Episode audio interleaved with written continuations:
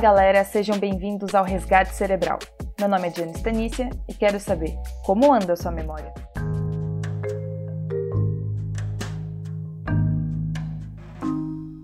Nesse episódio, vamos discutir a memória na psicologia e claramente o nome de Sigmund Freud vai ser citado.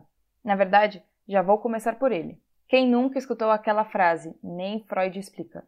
Pois é, nesse caso, ele vai explicar sim. Sigmund Freud era um médico neurologista e psiquiatra, também conhecido como pai da psicanálise. Pensa na importância desse cara no mundo. No pensamento freudiano, existe a preocupação da participação das imagens mentais na força da memória e de como essa memória possuiria uma dimensão essencial para a formação do sujeito. Para ele, a formação das nossas lembranças surge a partir dos nossos traços minésicos. Se você está se perguntando o que é minésico, o único jeito de entender é que é referente à memória. E sério, essa é a única definição que existe. Mas assim, a memória de quando éramos crianças, por exemplo, não são totalmente fiéis ao que de fato vivemos. Nas palavras de Freud, nossas lembranças infantis nos mostram nossos primeiros anos não como eles foram, mas como nos aparecem nos períodos posteriores em que as lembranças foram despertadas. Nesses períodos do despertar, as lembranças infantis, como nos acostumamos dizer, não emergiram, elas foram formadas nessa época. Entendeu? Então a gente formou as nossas memórias da infância no momento em que nos recordamos delas. Elas não são de fato o que aconteceu. A gente estabelece um meio termo entre a reprodução fiel da lembrança e o seu estado puramente ficcional. A fantasia inconsciente da lembrança é distorcida pelo recalque, um mecanismo mental de defesa contra as ideias que sejam incompatíveis com o ego, e assim produz representações alternativas que podem ser capazes de substituir lembranças traumáticas. Freud defende que sim, nós esquecemos, mas também construímos nossas memórias. Contrapondo com o ponto de vista do psicanalista, existe o livro de Alexander Romanovich Luria, no qual temos um personagem que é o paciente S. Esse personagem tem uma memória ilimitada.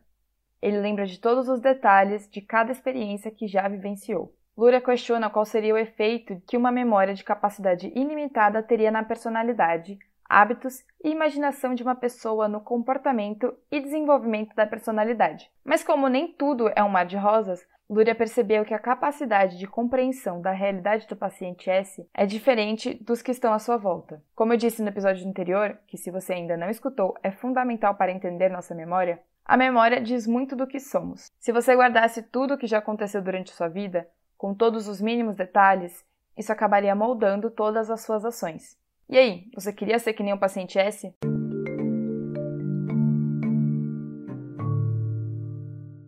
Existe outro conto que tem conflitos semelhantes ao livro de Lúria. Funes é o Memorioso, de Jorge Luiz Borges, narra a história de um homem que, depois de ficar paralítico, começa a ter memória ilimitada. E assim como o paciente S, sua memória não diferencia o que é mais ou menos importante, o que faz com que ele transforme tudo em um acúmulo de informações e impossibilita o personagem a viver o presente, como ele mesmo descreve no conto. O que a gente pode dizer então é que o esquecimento é sim uma parte importante quando se trata da formação de novas memórias, pois assim somos capazes de lidar e reagir com os outros estímulos. Outro aspecto muitas vezes tratado na psicologia e psicanálise é a questão do medo. O neurocientista Ivan Esquerdo afirma que cada indivíduo escolhe o que vai lembrar e o que vai esquecer, mas se tem algo que nunca é esquecido, são as memórias ligadas ao medo. Eu tenho medo de algumas coisas, e algumas delas chega a ser fobia. Já deixei de fazer coisas que no final eu poderia gostar, pelo que apareceu no meio do caminho e me fez entrar em pânico. Não sei se isso já aconteceu com algum de vocês, mas é péssimo. O medo é uma situação na qual nos encontramos em perigo, podendo ou não ser real.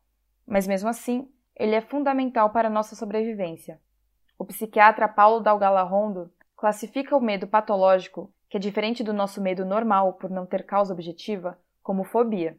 Ele diz: são medos determinados psicopatologicamente, desproporcionais e incompatíveis com as possibilidades de perigo real oferecida pelos desencadeantes chamados de objetos ou situações fobígenas. Assim, o indivíduo tem um medo terrível e desproporcional de entrar em elevador, de gatos ou de contato com as pessoas desconhecidas. Não sei se você já assistiu, mas tem um filme da Disney e da Pixar que fala sobre emoções. No episódio anterior, o neurocirurgião Dr. Paulo Henrique disse como as emoções têm conexão no lugar de armazenamento das memórias no hipocampo. O hipocampo é aquele espaço no nosso cérebro parecido com um cavalo marinho, lembra? O filme Divertidamente trata da máquina do nosso pensamento. Nós acompanhamos o processo da menina Riley e vemos como cada uma das cinco emoções alegria, tristeza, medo, raiva e nojinho são representadas nela e como elas reagem ao seu comportamento. Se você nunca viu esse filme, vale muito a pena ver. Seja criança, jovem, adulto, esse filme é muito bom e, além do mais, é da Disney, né? Muitas das nossas memórias de infância, por exemplo, vêm de filmes da Disney. Sempre bom. Eu sei que quando a gente fala de qualquer outra emoção que não seja a alegria, parece logo de cara causar uma impressão negativa. Até porque quem é que gosta de passar raiva, ficar triste ou ter medo? Mas no final do filme percebemos como é essencial sentir medo, pois muitas vezes é ele quem garante a sua segurança.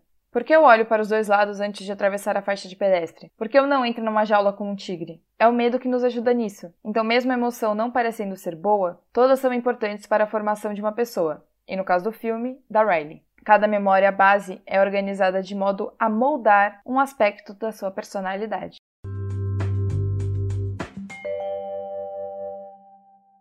No próximo episódio, discutiremos a visão de alguns filósofos sobre a memória e como Sócrates disse uma vez que a escrita seria a morte da memória.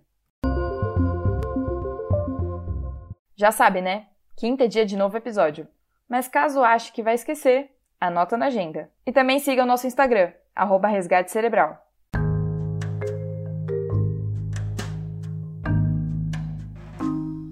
Esse é o Resgate Cerebral. Eu sou Diana Stanícia e te espero por aqui. Tchau, tchau!